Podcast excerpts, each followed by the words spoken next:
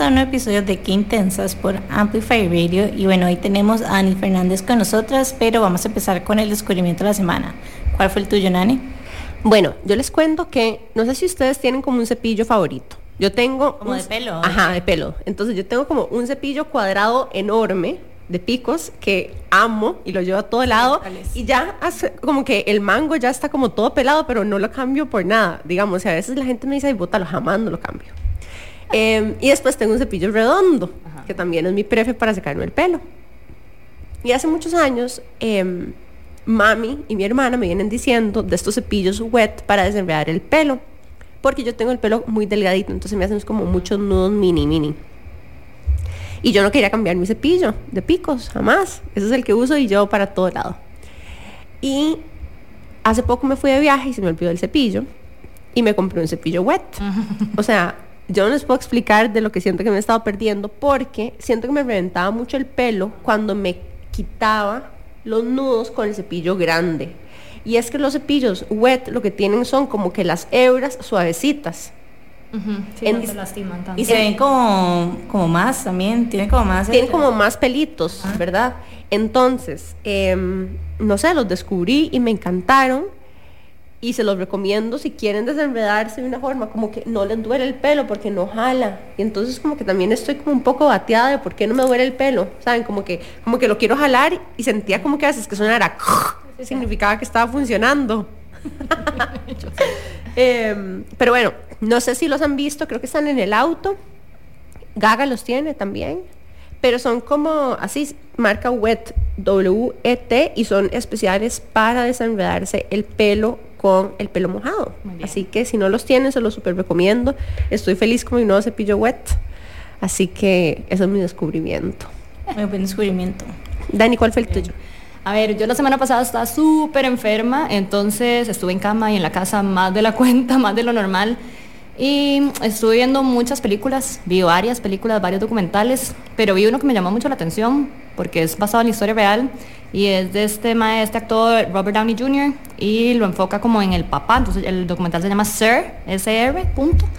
Y este, bueno, cuenta como la historia de que el papá era un director de cine súper genio, un poco absurdo y muy loco definitivamente. Y cuenta como un poco como él creció y su vida rodeada siempre con cámaras, o sea, hay papeles que el mae hacía niño de ese tamaño y era como, ok, tenía que ser un mae mayor de edad mínimo y ojalá más viejo porque las cosas que hacían o era como un, poco prohibido, ¿sabes? O sea, un poco mal. Como PG. Ah, total, no, y o sea, digamos, ahí cuenta la historia que obviamente al mal le daban licor y drogas desde que era un niño de 10 años, 11 años, 9 años. Sí, y que el papá obviamente estaba muy loco, entonces yo creo como que no se enfocaban en eso, pero sí está chiva porque se nota, o sea, las películas que hacía este señor, y, o sea, sí se ven muy interesantes. Me parece como muy interesante algo que están mencionando y es que, bueno, en mi, en mi conocimiento de Robert Downey Jr., yo me recuerdo que el Mae lo que era era como un junkie, ¿verdad? y como que fue a rehab y después como su gran historia de éxito fue el cleanup del Mae, que como que fue simultáneo a Iron Man. Cosa O sea, ahora el Mae es súper bueno y ha pegado unos papeles increíbles y obviamente ya viendo este documental también uno entiende el trasfondo de este, de este Mae que era un junkie, que así lo conoció uno como en los 90. Pero la historia de superación que ese Mae representa en realidad, ¿verdad? Una persona rehabilitada. Total. Me recuerda demasiado como la historia de Luis Miguel. ¿Se acuerdan de la serie? También, claro. sí, es algo muy similar. O sea, como que viven historias muy pesadas y que los papás no eran realmente responsables en, en, ese sentido. eran terribles, ni siquiera eran responsables, o sea, eran como todo mal. Sí, total, pero sí, está, está muy interesante, sí, los, recomiendo que lo vean. ¿Dónde la viste, Dani? En Netflix está. Okay. Y ustedes saben que en realidad en Costa Rica también, yo hubo un tiempo en que estaba trabajando con el Hospital de Niños para una sección de ayuda social y em, una de las cosas que hacíamos también era como ir a ver las dinámicas de las aulas en distintas escuelas públicas de San José. Y me recuerdo que en algún momento fuimos a una escuela que no sé si le identifican, que se llama la Escuela República Argentina, que queda allá arriba como por la policía cuando uno se mete como por, por el antiguo Castro Dar. Okay. Y uno se mete como por arriba. Ajá. para bajar. ¿Eso ver si te lo ubico? Ajá. Entonces, para allá arriba en San José, como, eh, ¿cómo lo pondría? Como por entre la Uruca ajá, ajá, y, San José, hay una escuela grande que se llama Escuela República Argentina, que es una escuela pública de San José. Y una de las cosas que hacíamos era sentarnos a observar el comportamiento social que sucedía en las aulas, ¿verdad? Y como que entender cuáles eran las adecuaciones que había que hacerle a cada niño, ¿verdad? Y si había como que complementarlo con algún tipo de diagnóstico de eh, retraso o disabilidad, o etcétera.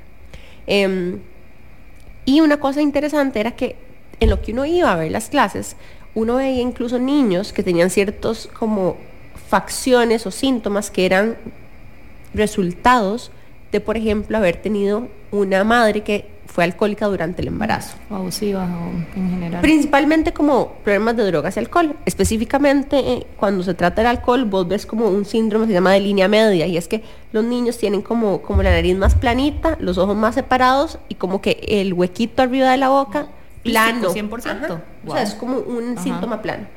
Em, y entonces este tipo de cosas y también el comportamiento y les hacíamos como unos tests eh, como neurológicos para entender realmente qué estaba pasando con estos niños porque sus primeras infancias, los primeros, desde que están en útero hasta los 5 o 6 años, están muy expuestos a un montón de cosas muy, muy intensas en la casa donde sus papás y sus mamás, muchos, algunos, digamos, eran trabajadores sexuales, otras personas trabajaban en construcción o eran inmigrantes nicaragüenses, etc.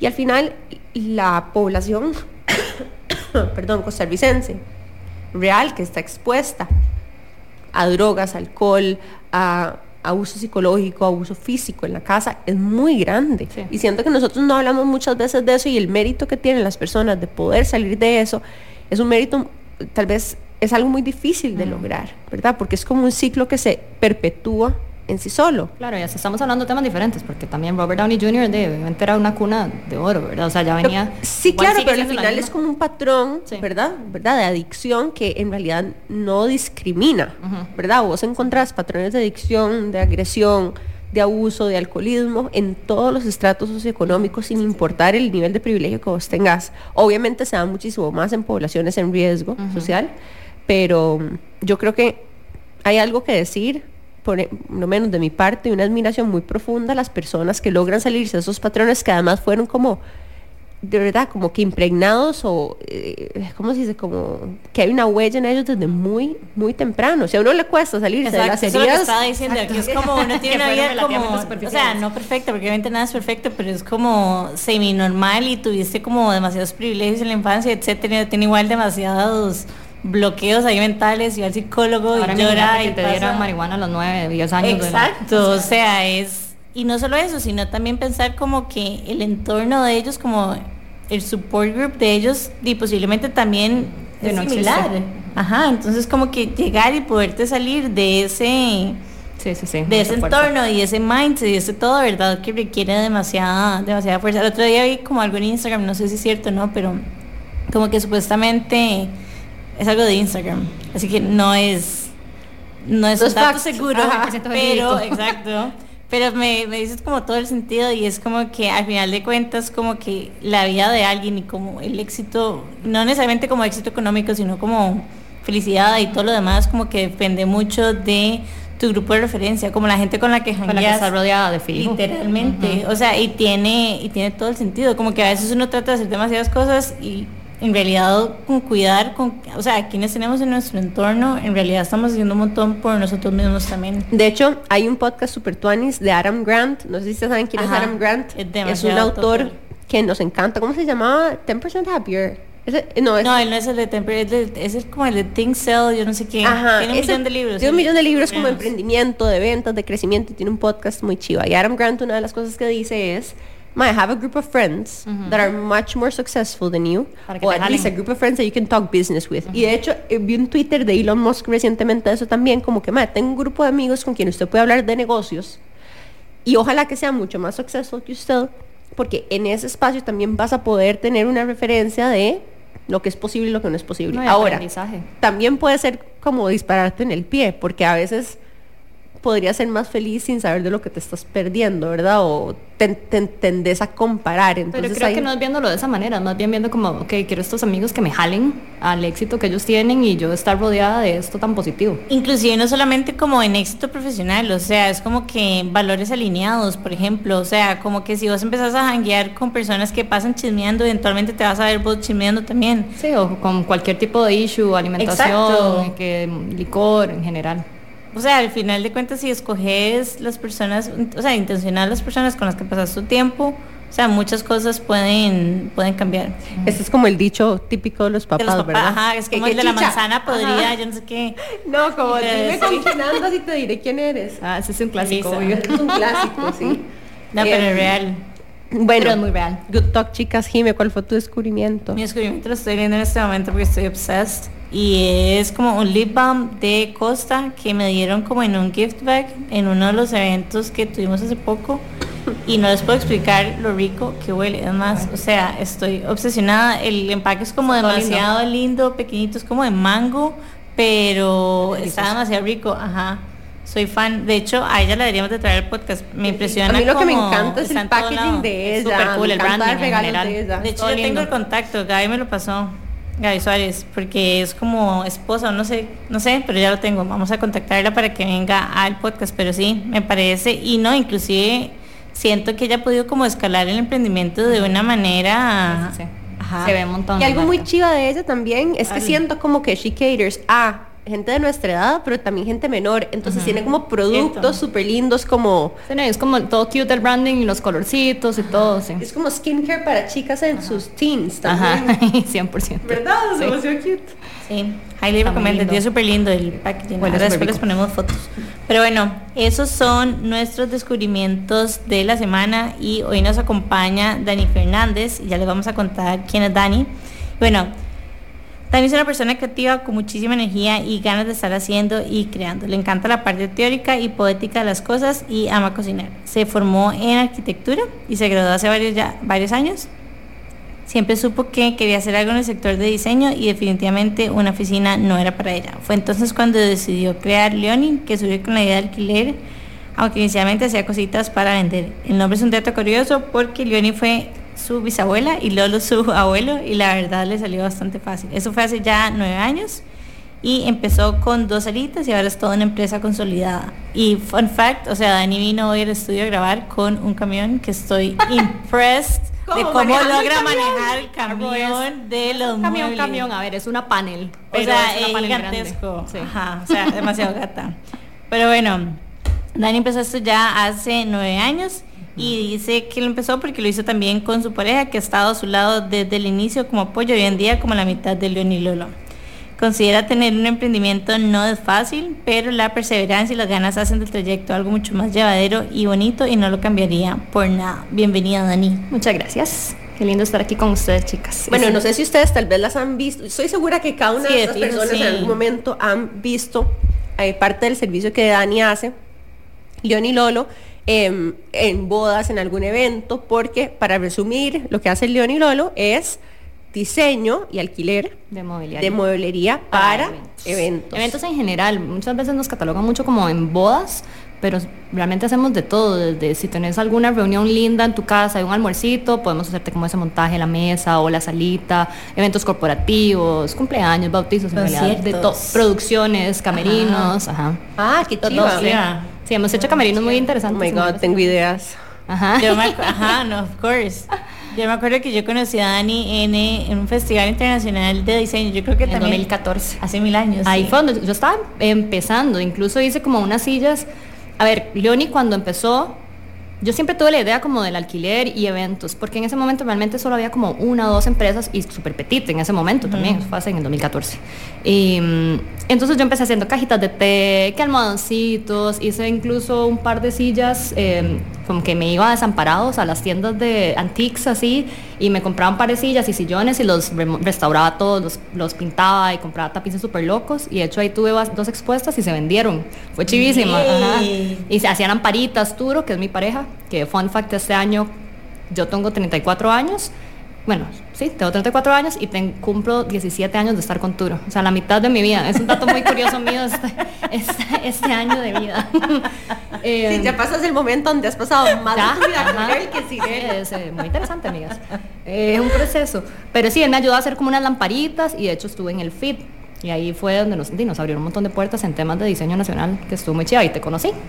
Ahí nos conocimos, pero Dani después terminó evolucionando su negocio y terminó enfocándolo más bien en servicios. Ajá, sí, exacto, que esa siempre fue la idea inicial, en realidad así nació porque si nos dimos cuenta que en, en eventos había un nicho muy grande como de mobiliario bonito, porque sí se conseguía como esos cuadritos de vinil blanco o esos sillones que es puro vinil, o sea, como, que era como para cosas más masivas. Y era como para bailar en los sillones. Como los no, de sin personalidad un poco.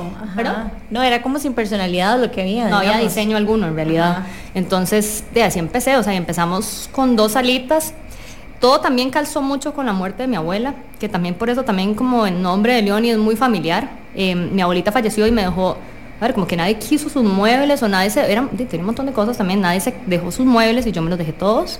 Y, y los empecé a remodelar y a restaurar y de hecho las salitas empezaban a ser medio vintage ahí porque yo me recuerdo que tenían como ustedes no sé si han visto este efecto que es como como esponjitas como como, sí, sí, sí, sí, que tenían colochos. ajá, un poco sí y así más o menos empezó y tenía una salita blanca y una salita negra. Y con eso empezamos y creciendo y creciendo al punto de al día de hoy ya tener una bodega, que eso es también hasta algo nuevo. Pero bueno, ahí ahorita les voy a contar bien como todo el proceso que llevamos para llegar a hoy, que son nueve años de full trabajo. Y una de, las cosas que más me parece, o sea, que me parece súper chiva es que como que ha sabido como pivot, ¿verdad? Y decir, bueno, en algunos casos y no te has tenido que deshacer de ninguno de los dos modelos de negocio. A veces los vendes y a veces los alquilas. Que a veces uno trata como de encajonarlo demasiado y quedarse muy en algo, pero has logrado hacer un poquitito de los dos. Em, y más bien me imagino que vender las cosas te obliga a renovar su inventario y estar siempre como... Sí, que de hecho ahorita en esta, digamos, ahorita estamos relativamente, nosotros tenemos como dos temporadas muy marcadas sin embargo, ya que estamos como cada día más grandes, hemos crecido tanto, no se siente tanto, como que ya la, la, cosa es constante, gracias a Dios. Pero digamos, sí tenemos como de noviembre a abril, mayo, junio, temporada intensa de que siete eventos a la semana. y de cuatro, cuatro bodas un fin de semana. Eh, una, dos aquí en San José, una en Guanacaste y logística complicada, ¿verdad? Ver transporte, quiénes van a hacer el montaje, horarios de los horarios de desmontaje usualmente son bien ajá, jodidísimos, claro, en las madrugadas. Entonces, esa época es así, ¿verdad? Pasamos así, ojeras, logística bien complicada, pero siempre tenemos como un equipo, equipos que nos ayudan y eso siempre es súper necesario tener alguien que, que apoye siempre. Pero bueno, eso y tenemos la temporada baja, que es como ahorita, que es donde aprovechamos, ok, vemos estos muebles, tal vez no se movieron tanto, ya no nos gustan, ya no están cool, hay que retapizar, estos los vendemos, sacamos lo que no necesitamos, lo saco a vender. Usualmente no salen ni, o sea, yo lo, yo monto un PDF, lo mando yo como a chats eso. Eh, yo no he visto eso, Dani. Y no salen de ahí. Usualmente ni salen de ahí. O sea, yo lo mando como a mi familia, a las mamás de mis amigas. Está incluida en esos chats y se venden. y tampoco sacamos, o sea, tampoco es como que sacamos una gran parte porque el catálogo sí es importante siempre de tener como el grosso, que es lo que se usa siempre. Y la variedad. Tengo muebles que tengo ahorita y los tengo para un evento dentro de dos años ya confirmado, ¿sabes? Entonces como que hay ¿Cómo así? Así es, sí. Explícame cómo pasa algo así. Eh, las bodas se planean con mucho tiempo, ¿verdad? También hablamos en, hablando en términos de bodas, las bodas son mucho, usualmente es una fiesta con mucho presupuesto, entonces también hay mucha gente que la planifica con mucho tiempo de anticipación. Entonces, por ejemplo, de, reservan tal, tal fecha de aquí a finales de 2024 y ya yo tengo esa fecha reservada, por lo tanto yo tengo que tener esos muebles ahí. O sea, no puedo tampoco hacer loco como de que, de que los ya lo saqué. mucho porque ellos ya escogieron eso. Pero sí sacamos los que vemos que no tienen tanta rotación, entonces, eh, y estamos dándole como mantenimiento constante a todo y sacando cosas nuevas. Entonces, nosotros, parte como de lo que nos, nos eh, saca un poco como del, de lo a ver, ¿cuál es la palabra correcta? Lo que nos hace un poco más únicos y originales es que tú y yo somos arquitectos los dos. Eh, y fabricamos y diseñamos y fabricamos casi que el 90% del mobiliario que tenemos. Entonces yo tengo el tapicero, que es un gatísimo, eh, tenemos los ebanistas, tenemos la gente que trabaja en metal y todo, entonces yo ya más o menos sé y ya tengo mis proveedores como fijos. Pero, digamos, hay materiales, por ejemplo, como el batán, que está súper de moda y se usa un montón, pero el batán aquí no existe, no es una fibra que se dé acá. Entonces, esos hay cosas que inevitablemente hay que importar porque, o comprar, pero sí. Dani, una pregunta, ¿y los muebles los hacen from scratch o más bien como que es un repurpose de muebles que ya existen? Cuando empezamos, cuando empezamos, obviamente, a ver, yo, yo trabajé seis meses en arquitectura, ¿verdad? Porque a mí la arquitectura me fascina y o sea, el tema de espacialidad es algo que siempre me ha encantado. Y de hecho yo sueño, y nuestro sueño a futuro es construir nuestra bodega con nuestra casa, que sea, o sea, yo la tengo, yo sueño con ella siempre, ¿verdad? Es un chuzo. Pero, este, estuve, no tuve una buena experiencia, sinceramente, trabajando como arquitecta, porque obviamente estaba en una desarrolladora donde era maquila, básicamente. Y, y yo siempre tuve la, la, espina de hacer algo yo, en realidad. O sea, en la U me acuerdo que yo hacía joyería, hice joyería como por dos años, porque, pero obviamente como cadenitas y Zodiac, ¿verdad?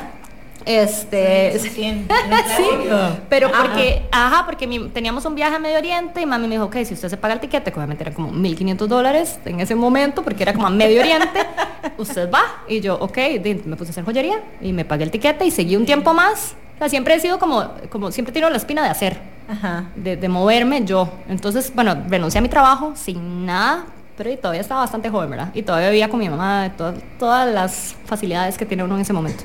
Em, y sí, con mis ahorros, que eran mínimos, fue que empecé compraba, por eso te digo, me iba a desamparados a unas tiendas que habían un chuzo, que de hecho quiero volver.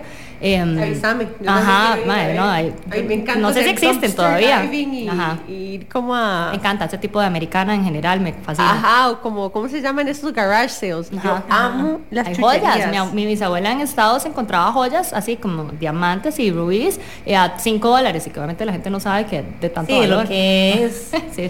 Quiero decir algo, no voy a decir en cuál porque no quiero que nadie me lo quite, pero ayer descubrí uno de esos outlets que tiene como la tostadora ninja como en 8000 colones. Hay miles en tu es que, ¿sabes Lo que pasa? Los outlets nuevos no saben, no han hecho research Exacto, todavía. pero de repente el outlet donde yo iba ya ahora se sofisticaron y los precios están más altos que en Estados. es como, mae, ya no vale la pena ir a ese outlet porque ya, ¿verdad? They woke pero es que ahora hay uno en cada esquina, ¿verdad? También. Sí, también. Hay unos que son buenísimos.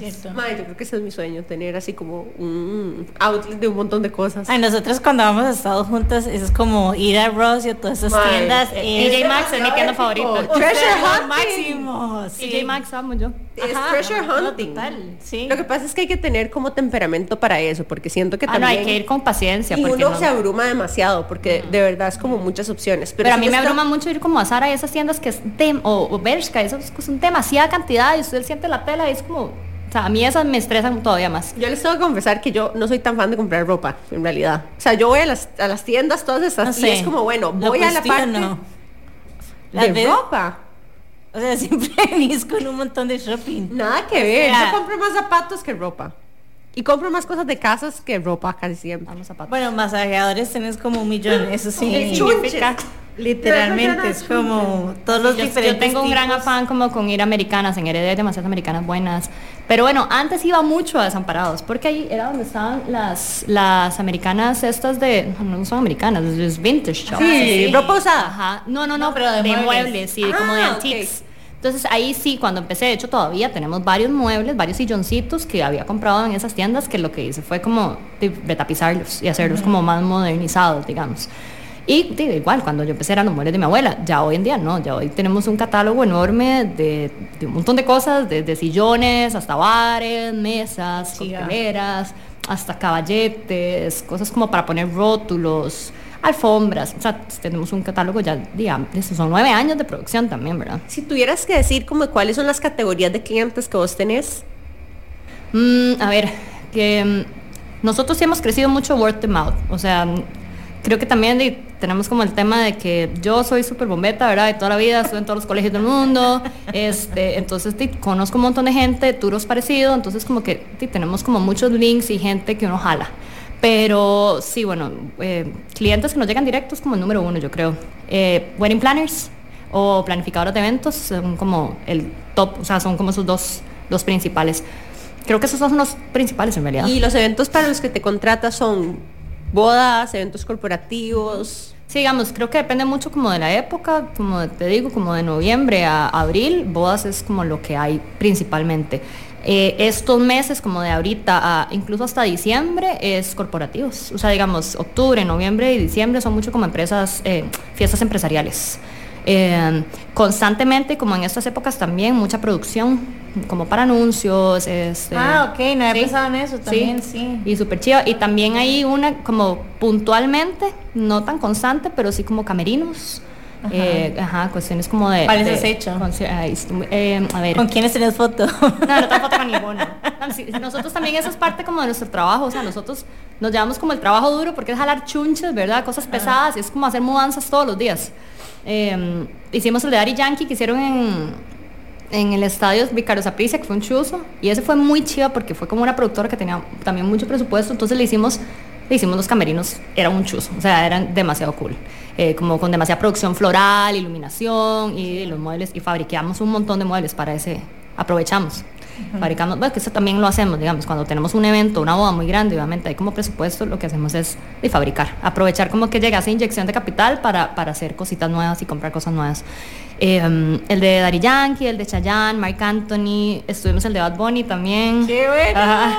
Eh, ay, no sé, varios, eh, varios en Parque Viva, varios en Parque Viva, que ahorita ni me acuerdo, como creo que Carol, Carol G, varios, o sea, muy chidas. Y mucho reggaetón, porque también ha sido últimamente, últimamente viene como mucho reggaetón, ¿verdad? Hay como una ola latina. Ajá, sí. Ajá. Pero sí, yo creo que esos han sido como los que se me vienen ahorita a la mente. Pero sí, es chiva, camerinos, es chiva, son muy diferentes. No, y me encanta que tenés demasiados segmentos de mercado, o sea, como business wise también me parece super smart Muy porque amplio. es como, ajá, porque no te limitas únicamente a las bodas y a la temporada de las bodas. Pero bueno, como se dieron cuenta, nos fuimos de ride hablando con Dani y no hemos hecho ningún tipo de corte comercial, así que vamos a irnos a un mini corte y ya estamos de regreso con Qué Intensas por Amplify Radio.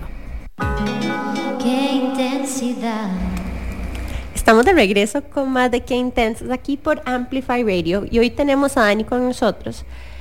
Eh, hemos venido hablando un poco del emprendimiento de Dani, que se llama León y Lolo, tal vez han escuchado hablar de ellos. Eh, ellos alquilan y venden mobiliario para eventos corporativos, privados, etc. Eh, y veníamos hablando bastante como de cómo viene siendo como los segmentos de mercado que atendes, y cómo diseñas y produces tu inventario, pero a mí me gustaría preguntarte un poco más como por esos momentos de transformación okay. de León y Lolo y, y, tuya, acompañando a León y Lolo, tal vez cuáles dirían que fueron los tres momentos así como más turning points que has tenido con este negocio. Ok, a ver, yo creo que el primero fue el primero, así, el lanzarse al agua, el mandarse sin miedo, literal. Eh, yo siempre he sido muy mandada. O con miedo. Ajá, o, o, como un poquito. Pero igual, pero igual mandarse. sí, o sea, yo siempre he sido sí, muy lanzada. La verdad es que nunca me ha dado miedo porque yo siempre siento que igual uno lo logra y siempre tiene un background ahí como importante de estudios que cualquier cosa y si usted no le fue tan bien por aquí se puede ir muy bien por otro lado y ahí va o sea la cosa es como navegar la situación eh, de emprender no es, es cero fácil, claramente, ¿verdad? Todas de aquí lo sabemos, eh, y más siendo chica, verás que, o sea, como que al principio que me tomaran en cuenta, o sea, como que me tomaran en serio, por ejemplo, los, el ebanista. O sea, fue tal así que cuando yo empecé con este ebanista y yo, yo empecé haciendo cajitas de té para vender, por ejemplo, o cositas muy pequeñas que obviamente al madre no le importaban, entonces me mandaba el primo. Entonces ahora el que me ayuda el día de hoy, que eso fue hace un montón, es el primo. Entonces yo le digo primo porque él fue el que me empezó a dar pelota. Al día de hoy le hemos dado proyectos enormes. Porque, al primo. Al primo, exacto. Ese tipo como de situaciones que, que uno no, se, no, no cree que son como que marcan, pero claro, o sea, de, si son importantes. Sí, como que te mandaba lo que él sentía que era mantequilla. Ajá, sí, ¿qué tal? Pero bueno, ese tipo de cosas, este, el tema como de, de, que, de seguir aquí, digamos, pero bueno, el haber empezado mandándose sin miedo, ese es como el primero. Yo siento que fue como all in, eso sí, ¿verdad? O sea, yo había renunciado a mi brete y, y all in, vamos a ver cómo nos va, siempre con esa idea y con ese norte como relativamente claro, pero ahí, ese fue como el primero tal vez. El segundo fue la pandemia, de fijo. O sea, bueno, a ver, entre esos hay miles, pero bueno, tal vez como de, muy importantes para mí fue la pandemia porque di, nos quedamos sin trabajo. O sea, literal, chao eventos. Teníamos un- el evento más grande que vamos a tener hasta el momento, el 18 de marzo, y aquí se cerró todo el 6, creo. Fue, fue- fue terrible, obviamente. Habíamos fabricado un montón de mobiliario para este evento y todo, que al final fue positivo porque nos quedó y ya teníamos como un stock nuevo para salir de la pandemia. Claro, la pandemia se, se- se extendió más de lo que nosotros pensábamos, ¿verdad? Yo dije, ay, qué rico, un par de meses de vacaciones obligadas, lo necesito porque veníamos en- de temporada alta súper intensa. No fue así, eh, se alargó más de la cuenta, pero también eso nos dio como un impulso para hacer un montón de cosas nuevas. Este, justo cuando iban a cerrar todas las tiendas, compramos un trípode, yo tenía la cámara, compramos un fondo, empezamos a tomarle todas las fotos nuevas al catálogo que hacía falta como meterle amor, meterle cariño. Empezamos como a hacer eso. Lanzamos San Cayetano, que fue una empresa hermana de Leoni para venta, porque obviamente todo el mundo también estaba invirtiendo en cosas para su casa y, y no habían eventos. Entonces tenemos que ver de qué manera como subsistir en esa parte. Entonces lanzamos San Cayetano, que es un proyecto súper lindo. Ahorita está medio en stand-by, pero es mobiliario para venta en general, diseñado por nosotros. Eh, ahorita está en stand-by, pero la idea es siempre de Turo y mía siempre ha sido como rescatarlo. Cuando tengamos un poco más de tiempo, la cosa es que también saliendo de pandemia fue un boom, o sea, que no ha parado, ¿verdad? O sea, es como evento tras evento y, y no tenemos tiempo tampoco. Y también somos Turo y yo con un par de chicos que nos ayudan. Entonces, es- sí es importante. En pandemia hicimos un pedido de platos y cubiertos y copas. Entonces, yo creo que eso fue como un, hay una- un tema como que fue como un boom porque salimos de pandemia muy bien parados. Salimos con un montón de mobiliario que habíamos hecho y con este pedido de platos y cosas de homenaje que nosotros no ofrecíamos Eso antes. te iba a decir, yo no sabía que ustedes ofrecían homenaje. Ajá, bueno, sí, ahora sí. Qué y ahorita nos llega un pedido nuevo, entonces en octubre más o menos vamos a tener otras cositas nuevas. Sí, eso, eso fue nuevo, aparte es todo un aprendizaje, ¿verdad? Porque, o sea, una cosa es jalar un, un sillón, pero ahora es jalar platos que se quiebran, que hay que lavar, que hay que secar porque se manchan, es toda una logística, o sea, no saben, y llevar equipo adicional porque solo poner copas y cubiertos es una breteada y son, es mínimo, depende de la boda, dos horas más. Entonces, bueno, salimos muy bien parados como con muy buen nuevo equipo de pandemia. Y fue un boom que nadie se esperó. O sea, yo no, fijo, si todo el mundo se esperaba y cruzamos dedos para que pasara, pero, Fue una o sea, sí, fue una apuesta, pero salimos y en serio, nunca, o sea, el año pasado, saliendo de pandemia, nunca habíamos tenido tanto brete. Sabes, como que cuando te escucho lo que pienso es como en cómo en pandemia ustedes lo que hicieron fue aprovechar ese tiempo para hacer las cosas que son importantes, pero Que uno nunca tiene tiempo para hacer. Tiene tiempo para hacer y siempre es como, no, lo hacer después, pero súper chido lo que estás diciendo porque es como el impacto que tiene Ah. hacer esas cosas. Y tener el tiempo para hacerlo también. Exacto, o sea, como poder separar el tiempo porque a veces estamos demasiado como en el corre-corre resolviendo nada más, pero o sea, apagando hacer una fueguitos, legítimo. Exacto. Ujú. O sea, y sí, tiene todo el sentido. Sí, no, no, verás que, o sea, obviamente descansamos un montón y fue rico, pero también le sacamos demasiado el jugo a ese tiempo libre, sinceramente. O sea, sí, hicimos un montón de cosas, ahora que me pongo a ver en retrospectiva. Pero bueno, creo que ese fue uno muy importante, o sea, que a pesar de que nos comimos nuestros ahorros, lo supimos como manejar bien. Entonces, ese fue uno. Y el tercero puede ser a, fi- a principios del año pasado, es 2023, a principios del 2022. Eso es un, dato muy vacilón. Nosotros desde, desde 2014 que empezamos Leoni hasta principios del año pasado, teníamos nuestros muebles en la cochera de la casa de mi hermana Fiorella, mi hermana mayor, y en la casa de Turo, de la familia Turo en Coronado. O sea, si teníamos un evento grande y teníamos que ir a Heredia a montar cosas y a Coronado a montar cosas y después ir devolviendo por todo lado, ver la logística que era eso. Y muchas veces estábamos en el lugar y se nos había olvidado algo y estaban coronados. Entonces, dele a Coronado, recoja el sillón que se le olvidó y vuelva hacia Escazú al evento. O, no sé, teníamos un montaje y el sillón que necesitábamos era el que estaba más atrás en la cochera. Bueno, no saben, era sacar todo a la calle del residencial además. Coja el sillón que necesita y vuelva a meterlo todo. O sea, llegó un punto en donde teníamos también tanto que era todo encima de todo. O sea, ustedes no saben, y yo, o sea, como que en ese momento uno no, no lo piensa, pero yo lo veo, vuelvo a ver como en retrospectiva y digo, wow, o sea, en serio nosotros qué breteada nos pegábamos. O sea, yo jalaba muebles, yo era una, yo siempre he sido súper varona, ¿verdad? Yo me echaba los muebles a la espalda. Claro, hoy en día estoy pagándolos, tengo una hernia, pero, pero o sea, siempre como que yo era la que hacía todo en algún momento. Por dicha, Turo siempre como mi mano derecha y siempre estuvo. También fue importante, antitos de pandemia, eso fue otra. Turo, Turo renunció a su trabajo de oficina de arquitectura porque empezamos a tener mucho trabajo en Leoni. Y ya fuimos los dos, y desde que Turo entró también fue una como, se potenció. O sea, como que ya somos dos mentes, cada quien está como trabajando en una parte, digamos, Turo, yo soy un poco más de logística, coordinación, eh, cotizaciones y propuestas, y Turo está más como en taller, que arreglando muebles, que jalando, que montajes. Entonces, como que obviamente somos más personas, obviamente crecimos un montón a partir de eso. Pero bueno, a principios del año pasado alquilamos una bodega.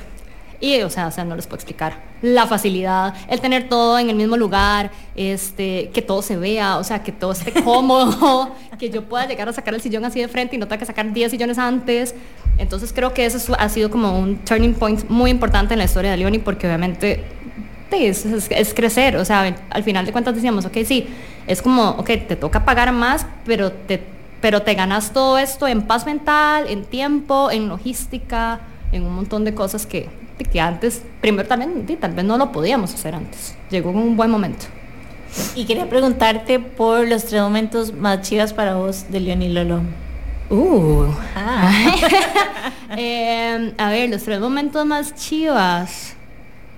Fue puchis. Creo que ese es uno, el de la bodega. Porque en serio para mí como fue como... todo ya ah, acomodado. O sea, sí, o sea, sí, no, es que en serio lo que facilita el tener así las cosas, digamos, es, o sea, que yo pueda meter el camión en la bodega si llueve. Antes? Yo creo que gracias a Dios no lo hice antes. Porque si nos hubiera agarrado una pandemia con Pero una bodega alquilando, de- que obviamente es un, es un monto grande lo que uno tiene que pagar de alquiler de una bodega, las bodegas son carísimas, me hubiera asustado, claro. O sea, de hecho, incluso nosotros antes de pandemia estábamos a punto de sacar un préstamo para construir una bodega, para comprar propiedad y construir una bodega. O sea, si hubiéramos hecho eso, posiblemente no estaría Leoni acá. Porque, o sea, esa pandemia fue casi año y medio. No lo hubiéramos sobrevivido posiblemente. Pero nos agarró muy bien, o sea, nos agarró muy bien. Lo único que debíamos era como este, este carro. Teníamos dos en ese momento, vendimos uno porque ni lo usábamos. Eh, y nos agarró bien, la verdad. Sí. De hecho en pandemia eh, todo tuvimos el impulso de irnos a vivir juntos. O sea, que, que antes nos había costado demasiado porque teníamos, éramos, vivíamos muy cómodos también. O sea, sí, sí, sí, la pandemia fue positiva, amigas. De fijo. se le sacó, se le sacó bien el juguillo. Eh, ok, tres turning points. El- la bodega de fijo, este, hace poco hicimos una boda que fue muy linda, la verdad. Y me encantó porque fue como muy bojo y fue como una boda de las bodas más grandes, donde logísticamente fue una complicación porque era en Guana. eh, el montaje eran dos días, dos días antes. eh, aprendimos demasiado, o sea, fue una boda chivísima, el, como quedó, quedó lindísimo, o sea, como que la decoración nos dieron como también mucha libertad, que también eso me encanta, porque obviamente muchas veces nos dicen que necesito esto, esto y esto, pero cuando me dan a mí libertad de crear y diseñar como el espacio, obviamente ya hay como cierta satisfacción. eh, pero no solo por eso, sino porque aprendimos demasiado. O sea, es como cobré pésimo el transporte y me sigue pasando. O sea, saben, como ese tipo de cosas. O sea, yo llevaba un equipo de 10 personas porque era una boda de 300 y resto de personas en Guana. Eh, llevábamos 6 camiones, fue un- una locura. Entonces creo que ese fue muy importante porque obviamente fue un estrés de que, ay, madre, cobré pésimo, voy a tener que desembolsarlo yo, pero al mismo tiempo es demasiado aprendizaje, o sea, aprendimos demasiado en el camino. Entonces creo que ese fue, ese es otro como que, que me marcó, porque eso me pasaba mucho al principio, que uno cobra malísimo, uno no sabe. Pero ya, ya no me había vuelto a pasar tanto, y eso pasó y yo dije, ok, aprendizaje. Tal vez, ¿qué consejo le dirías a alguien que está empezando a cobrar? Y de que cobre bien desde un inicio. ¿Qué O significa sea, para vos? eh, que coja una hojita y un papel, un papel y un lapicero y en serio ponga todos los rubros, absolutamente todos, y que no cobre menos que eso. Porque muchas veces yo decía, ay no, pero entonces es muy caro, entonces la gente no lo va a pagar, pero es que eso es lo que cuesta. Y Costa Rica no es barato, y los servicios no son baratos y los insumos tampoco. O sea, ir a un evento a Guanacaste, imagínense, seis camiones con 10 personas trabajando, es un montón que de plata. fijos, Ajá, todo, comida, sí. todo. Ajá. Entonces, sí, cobrar bien, cobrar lo que cuesta. O sea, tampoco es como sacarle la partida de eso, pero sí, sí cobrar lo que, lo que cuestan las cosas. Y hasta cierto punto también es como valorarnos. ¿verdad? Porque Total, es el brete de uno. Exacto. Y a veces inclusive como que si uno se pone a ver como costos per se, tal vez como en ciertas áreas, no sé, no sé, en ilustración, por ejemplo, no sé, en Erika, por ejemplo, que ella dice, no sé, pudo haber durado 15 minutos, no esto estoy pateando, pero haciendo una ilustración, pero en realidad es también ver como cuánto le costó a ella llegar a poder hacer esa ilustración en 15 minutos. En la- ajá, y su creatividad, o sea, al final de todo lo que hay estás, detrás ajá, también. estás como cobrando por tu, por tu nombre, por tu crecimiento, por tus años de haber de estar ahí, ¿verdad? Sí. Ujú. Yo creo que también agregaría acá como que se asesoren, o sea, de verdad que, Sí. que Google es lo máximo. Sí. Entonces métanse a ver también cómo, cómo son, o sea, cómo cobran empresas de industrias similares a las de ustedes para que se den una idea. Investiguen, hagan Ajá, benchmark. Hagan Ah, benchmark claro, acá también para ver cuánto están cobrando de la competencia. Exactamente. Sí. Y a partir de ahí también ustedes hagan su propia propuesta, pero sí, investigación de fijo. Bueno, y nos vamos a ir a un súper breve corte comercial y al volver volvemos con el tercer gran momento de éxito de León y Lolo y les vamos a pasar más información para que las puedan encontrar también en todas sus plataformas. Así que manténganse con nosotros y ya casi volvemos con más de Dani Fernández aquí por Qué Intensas. Qué intensidad. Estamos de regreso con más de Quintensas por Amplify Radio y bueno, hoy nos acompaña Dani Fernández de la empresa León y Lolo y nos estaba contando como los tres highlights de León y Lolo y nos falta el último. Crecimiento. Ok, wow. Creo que también se parecen mucho a los que hablamos antes, como tres puntos, o sea, porque al final de cuentas son como las cosas más importantes que siento que hayan pasado y siento que esa es duro también. O sea, que es de mi pareja, mi socio, mi bestie de toda la vida, la mitad de mi vida. eh, porque obviamente cuando Turo llegó, en serio todo se potenció, o sea, como que creció, o sea, porque él también es demasiado bueno como en temas estructurales, que cosas técnicas, que cosas de, de, tecnología, que yo también soy medio bestia en ciertas, o sea, digamos, yo soy muy buena haciendo, yo soy super maker, Turo es más pensador. Entonces yo lo jalo a él como en hacer y él me jala a mí en hacer las cosas como mejor. Entonces, más estratégico. Sí, 100%. Y creo que así somos como pareja también. Eh, entonces creo que ese fue un boom muy importante porque obviamente ya yo tenía quien me arreglara ciertas cosas que yo no, o sea, es que yo era Zoila, ¿verdad? Al principio yo hacía todo, desde, desde montarte la cotización propuesta, ir al montaje, ir al desmontaje, jalar chunches, obviamente siempre tenía como muchachos que me ayudaran, pero yo siempre estaba ahí y ahora como que uno también puede dividir un poco más el tiempo entre los dos. Entonces creo que eso siempre fue, o sea, siempre ha sido demasiado importante porque desde hace cuatro, tres años que Turo está, cuatro, eh, dice, así se ha sentido la diferencia, de fijo, en Leoni y en el crecimiento que hemos tenido. Creo que eso es vital. Qué lindo. Sí. bueno, Dani, contanos un poco más de cómo te pueden encontrar. Ok, em, en Instagram es arroba leoni, L-E-O-N y latina, Y, L-O-L-O, como Leoni, Leonisilda, se llamaba mi, mi, mi bisabuela, y Lolo era mi abuelo. Entonces por ahí está como la historia familiar eh, un poco. De hecho, las primeras colecciones eran los nombres de las sillas y como de las cosas eran que Bianchi, que Ato, porque es como le decíamos a mi abuela, a mi mamá, a mis tías y así. Siempre tenían como nombres familiares, ya después eran tanto que ya no hay, ya no hay gente. Ajá. Este, en Instagram, en Facebook también, Leoni Lolo. Em, tenemos nuestra página www.leonilolo.com. Eh, nuestras bodegas están en Pavas. Em, sí, por ahí, en realidad. ¿Y cómo funciona, Dani? Si alguien quiere alquilar muebles para un evento, ¿estás atendiendo presencialmente en las bodegas o con catálogo? No, usualmente en bodegas es como con cita. Pero este sí, eh, que, se, que, se, acerquen, yo siempre les envío el catálogo. O si por ejemplo tenés como una idea, un mood board, mucha gente con las chicas, las novias siempre tienen como su mood board de lo que quieren, como envíame eso y yo te puedo ayudar. Con base en lo que nosotros tenemos a montar una propuesta bien bonita, eh, qué cantidad de gente, fecha y lugar, eso es lo que necesitamos como siempre saber para ver más o menos qué tipo de propuesta. Y tengo una pregunta acá porque a veces como que uno ocupa como tal vez como cierto mueble como para tal vez, no sé, que tener la apertura del lugar o algo así. Digamos, ¿qué es lo mínimo que... No tenemos mínimo. No hay mínimo. O sea, si necesitas una silla, es una silla, sí. Si no pasa nada. Ok. Sí, claro, porque obviamente, o sea, no nos vamos a limitar. A ver, nosotros, yo soy también como demasiado... Eh, a ver, como humana y pienso en eso, o sea, ¿qué pasa si es un servicio, es una necesidad que vos tenés y siempre hay alguien que tenga que solventarla? Entonces sí, no, no hay mínimos. Siempre nos preguntan esa, es muy buena pregunta. O sea, si tenemos una fiesta y la queremos en el patio, llamamos a Dani y Dani nos llega. Exacto. Eso está riquísimo, en realidad, como no tener Soluciona muchas cosas. Exacto. Como, mesas cocteleras en una fiesta familiar o en una fiesta de amigos, nada más que tengan... Es, como que te lleguen a montar y que se encarguen de, de hacer todo. Sí, yo sí. qué eso. exacto, soluciones. Ya, vida, exacto, ya. Necesito más de eso. El próximo Haití en casa de Jimmy. Literalmente. ¿Ah, sí? Qué bueno claro, ahí estamos.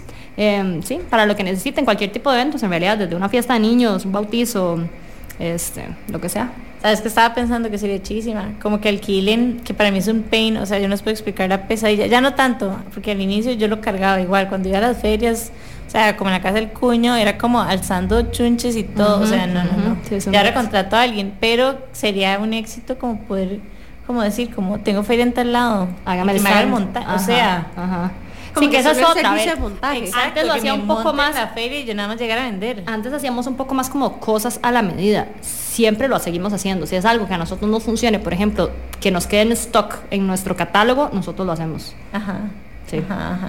Sí, un 100. Ajá. Bueno, Dani, demasiadas gracias por, por habernos acompañado. Muchas gracias a ustedes por invitarme, chicas. Qué lindo estar con ustedes acá. No, demasiado chiva también ver tu historia y, y se siente muy natural como la contás y me hace sentirme realmente súper orgullosa de todo lo que has estado haciendo. Me Ah, inspiras como mucho. dos camiones, bodega. O sea, como que hasta me dan ganas. La gente se sorprende demasiado cuando me ve llegando en este camión. O sea, yo tengo que admitir que cuando llegué hoy a Amplify está llegando Dani con el camión y yo, Mike, qué gata. O y sea, ya, o sea, usted no sabe la lucha que fue manejar eso. Yo al principio con Turo enojadísima porque fue con el carro que nos quedamos y yo, Turo, demasiado alto, larguísimo, no se ve para atrás. Y no, jale a cenar a Escalante. Y los dos en Sí, ajá. Ya ahora, o sea, reversa todo, te lo manejo full. No, ahora no, es yo mi te vi, carro. yo te vi mejorando, o sea, es mi carro, impresionada. ya, 24-7. O sea, es el carro que tenemos entre los dos. Porque para nada tener un automóvil si tengo que estar jalando chunches, materiales, yendo a los Sí, talleres sí. todos los días. Yo sé. Tienes toda la razón. Y, y también muy chiva ver cómo, digamos, hay todo tipo de negocios para todo tipo de personas, ¿verdad? Sí. O sea, me- y me encanta la autenticidad y como la originalidad que tuviste en el momento de esa visión de decir, "Mae, yo lo voy a hacer. Ajá, sí, súper random, porque yo jamás, o sea, yo estoy arquitectura y yo jamás me imaginé que fuese a terminar con un negocio de alquiler de mobiliario para eventos, o sea, que me enfocara en eventos. Pero y tengo una pregunta que no te hice antes, pero antes de empezar, Leonel, ¿alguna vez como que modificaste algún mueble o hiciste algo como para tu casa, tu cuarto o algo así? No. Bueno, sí, sí, a ver, sí, yo ya había llevado como cur- cursos de decoupage, mi mamá siempre ha sido súper handy en todo, que Oh, borda, que cose, que hace country. Entonces yo siempre he sido muy artística y como muy creativa, de fijo. Ajá. Y tenía como unas mesitas que eran de mi abuela, en el momento como las pinté para mi cuarto y así, pero nunca realmente así como hacer, di, más que lo que me enseñaron en la U, que también di, era, era muy diferente. Sí, sí, totalmente Ajá. diferente. No, realmente no, no sé, fue muy random como surgió todo, la verdad. Y los, como que lo sentían nada más. Sí, o sea, como que yo sabía que quería hacer algo, nada más no sabía específicamente qué y me dejé llevar. Ajá. Así Y fue. Y así fue, y así fluyó, y así fue exitoso. Ajá, ajá, ajá, ajá. Me encanta. Yo tengo demasiados como tutorials porque yo amo hacer todo con mis manos también. Entonces tengo como todo mi Instagram son tutorials de, no sé. No, yo ahora Todo, tengo unas o ganas como de ponerme a hacer lámparas, por ejemplo. Fuimos a, su- a, Ay, qué ajá, chiva. a San Miguel Allende, mae, o sea, el diseño está chivísima. Y me vine con unas ganas de hacer lámparas, pero tengo que buscar el tiempo. Tengo que empezar a sacar otra vez cursos como de modelaje 3D en compu, porque obviamente perdí demasiado la práctica. O sea, sí tengo como muchas cosas pendientes que, que yo sé que para Leonie son un boost ahí. Yo ayer aproveché que Doméstica tenía como un super sale y me compré como, o sea, como 15 curso de cursos. qué? Ah, bien. o sea, fue como, ya tuve un shopping unos spree. chivísimas. Ujú. Ajá, pero estaban baratísimos. Era como un pack de cuatro como por, no sé, 15 mil, no sé qué Ah, sí. Sí, hay que aprovechar. No, mentira, 8.990 costaba el pack de cuatro. Ah, sí, está regalado. Ajá, una cosa así. Entonces, obviamente, tuve ya... Voy a tener que meterme. Porque sí, ando, ando como también en esas, como que también cuando estamos en temporada, yo, eso que pasa como que uno se aburre o como que busca, necesitamos cosas nuevas que hacer. Yo no puedo estar sin hacer nada. O sea, yo sí tengo que estar así, buscando. Bueno, O sea, en esas, voy en esas, voy a buscar doméstica. Y hay de todo, o sea, me pareció demasiado chido porque bueno, yo estoy ahora como con todo esto ahora como en el mundo textil y encontré, encontré demasiado, o Ah, sea, como de, Textil es chivísima. ajá, y son como infinitas posibilidades y también como que me encanta que el material es demasiado diferente a los metales, a lo que estoy acostumbrado, que también es como Claro, un poco mucho más suave. Sí, sí, porque metales es demasiado más rígido y como Ajá. que hay muchas reglas y siento como que con las telas no hay tantas reglas, no hay tantos requisitos, como que siento más libertad tal vez un poco. Ah, yo amo, digamos, ir a Chepe a conseguir las telas para los sillones. hacer claro, yo quisiera rocker, tener como la libertad rocker, completa de utilizar telas como super con super prints y combinaciones cool. Obviamente también tenemos como que seguir un poco el mercado y lo que Ajá. nos pide, que sean como más neutros, mucho más blancos para bodas. Yo obviamente pongo un print así de flores, se va a usar una vez en la vida. Que yo quisiera, obviamente, que todos los muebles fueran una locura. Eventualmente, y tengo la fe de que lleguemos a un punto donde tenga la completa libertad creativa para hacerlo. Pero ahí vamos, es todo un proceso. O sea, es que sería demasiado chiva tener muebles a donde puedes como que replace el fabric como Ajá. modularmente. Sí, a María. No, no, o sea, y cuando empezamos, de hecho en el fit que hicimos para vender, ahí esta era como mi máxima, como explota, o sea, como parte creativa de la vida porque yo estaba haciendo cosas para vender y nada más lo hacía como lo que yo sentía. Obviamente ya en negocio uno tiene que ver un poco como lo que piden, totalmente. lo que se pide y lo que se busca. Ajá. Pero sí, sí, algún día amigas me van a ver ahí Me encanta, me encanta. me haciendo encanta. locuras. Esa es la fe. No, me encanta, me encanta tu historia y me encanta por varias cosas. Bueno, primero como por el mindset resiliente, o sea, de pandemia, literalmente no puedo imaginarlo de lo duro que fue, porque obviamente Terrible. cero eventos, o sea, cero Terrible, nada. La ansiedad, sí, el Total. estrés, obvio, todo. Ajá, porque los costos siguen y etcétera. Y fue como, o sea, hacer ese cambio, digamos, y empezar a vender muebles me parece súper valioso. También como, como que siento que tal vez antes, cuando uno pensaba en alquiler de muebles, pensaba como en varias súper básicas. Básica, eso que te digo, cuando yo empecé lo que había eran como cubitos blancos, yo eran blancos todos cuadradones, así. Y, O sea, como cosas, no sé, inclusive ahora pienso como que podría encontrar en Pequeño Mundo, etcétera. Demasiado como... Que Pequeño Mundo hoy en día trae cosas ¿De increíbles. qué? también, Me sí. compré unas copas Sí. en mil colones. No, Además, sí, ha sido mi descubrimiento de la semana. En Sí. mil colones divinas, espectaculares, Bien. pero no lo ponemos No, Pequeño Mundo tiene un bueno, montón de cosas.